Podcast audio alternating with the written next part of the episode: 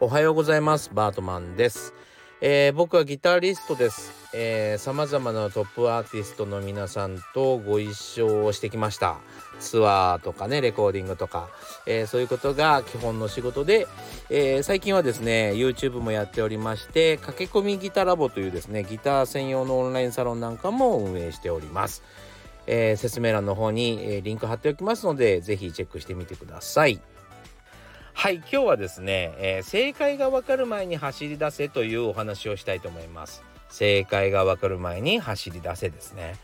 えー、まあほんとね、なんかこう、後手後手になる人っているじゃないですか。いや、ほんと2の足、3の足、4の足、5の足ぐらいですね。あとあと、あとあとになってって、結局前に進ませられない。もしくはですね、そのもう、この攻略法が分かってしまって攻略して喜んでる人 なんか言い方が難しいけどあの結局みんなに、えー、認められるようななんだろうなまあ正解が分かってるものをやったところでしょうがないよっていうお話ですね。そういうことってよくあるじゃないですか。そんな話を今日はちょっとしたいと思いますが、その前にちょっと近況からお話しさせてください。えっ、ー、とね、久しぶりのライブをします。はい、福岡でですね、福岡県福岡市、何区だ？南区かな？南区の、えー、大橋っていう駅があるんです。西鉄大橋の、えー、本当にね、近くにですね、ゴルビーというライブハウスがあります。ライブカフェがあります。えー、そこでですね僕の、えー、いつもお世話になってる？なんて言ったらいいんだろうな。お世話になってる、えー、先輩がいまして田中克則さんという人がいまして、えー、その人とですね2ギターで、えー、ライブをしようかなと思ってます。もしかしたら僕は数曲歌うかもしれません。うんなんかそんなライブをねしようかなと思ってます。はい。で本当ね、今年、2022年 ,2 年はですね、僕ライブしなくていいかなと思っていたんです。あの、ちょっとね、やっぱりコロナでいろいろ考えることがあって、あの、やり方そもそも変えなきゃダメだなと思っているんですね。そのやり方を変える、変えきってない状況なんですよ、今。なので、あのー、もうちょっと、もうちょっとなんか下準備が必要だなと思ってるとこなんで、やらないでおこうかなと思ったんですけども、あのー、まあ、あの、ちょっと、その、次の次の日ぐらいにですね、要は11月の20日にですね、その田中克則さんのガッチャン、ガッチャンって呼ばれてるんですけど、ガッチャンのセッションがあるんですよ。そちらに、えっ、ー、と、顔を出すために福岡に帰りますんで、えー、じゃあ一緒にライブやろうかということになりました。はい。というわけでですね、ぜひ、あのー、お近くの方、いやいや、え遠方の方、来てください。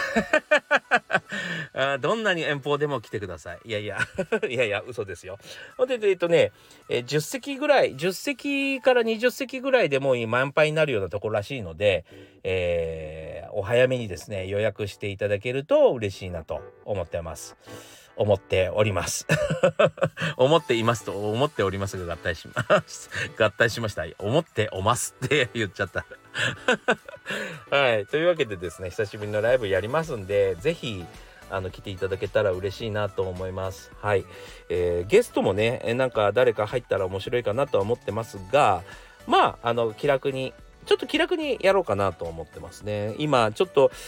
そうだな。なんか今までねすごくあのハードな音楽をやってたんです。で僕も僕自体もですね気が狂ったような叫びまくってるような音楽大 大好きなんですけどネガパンクなもんで、えー、大好きなんですけど最近ねなんかねあのー、なんつったらいいのかな。まあいろんなミュージシャンとご一緒させてもらってまあその中でですね自分の中でうんあこういうことにみんな感動してくれるんだみたいなことがやっぱ何度もあって自分の中でちょっとそこにこう何て言うの？そこに今まで考えたこともないようなことでみんな感動してるのを見てああこういうことでも感動するんだっていうことが分かってですねそういう分野にちょっとチャレンジしてみたいなっていう気持ちがあるんですね。なのでうーんまあちょっとやってみようかなと思っている次第なんですよ。はい。それをですね、まあ最小人数 で、まずはやってみてですね、それが少しずつ、えー、大所帯になったりとかっていう感じで花開いていったらいいなと思ってまあそのちょっとテスト1回目っていう感じでしょうかね はい、えー、こんな風にですねちょっとやってみようと思うので是非あのー、その1回目をですね見届けに来ていただきたいなと思いますはい。よろしくお願いします。はい。というわけでですね今日は、えー、正解がわかる前に走り出せというお話をしたいと思います。はい。えー、これはですねまあ音楽もまさにそうなんですけどもまあ今 Web3 っていうね NFT とかをがまあ流行ったりとか、まあ、それを扱おうとしてる人たちも結構増えているわけですけどこの時の考え方としてですねやっぱり、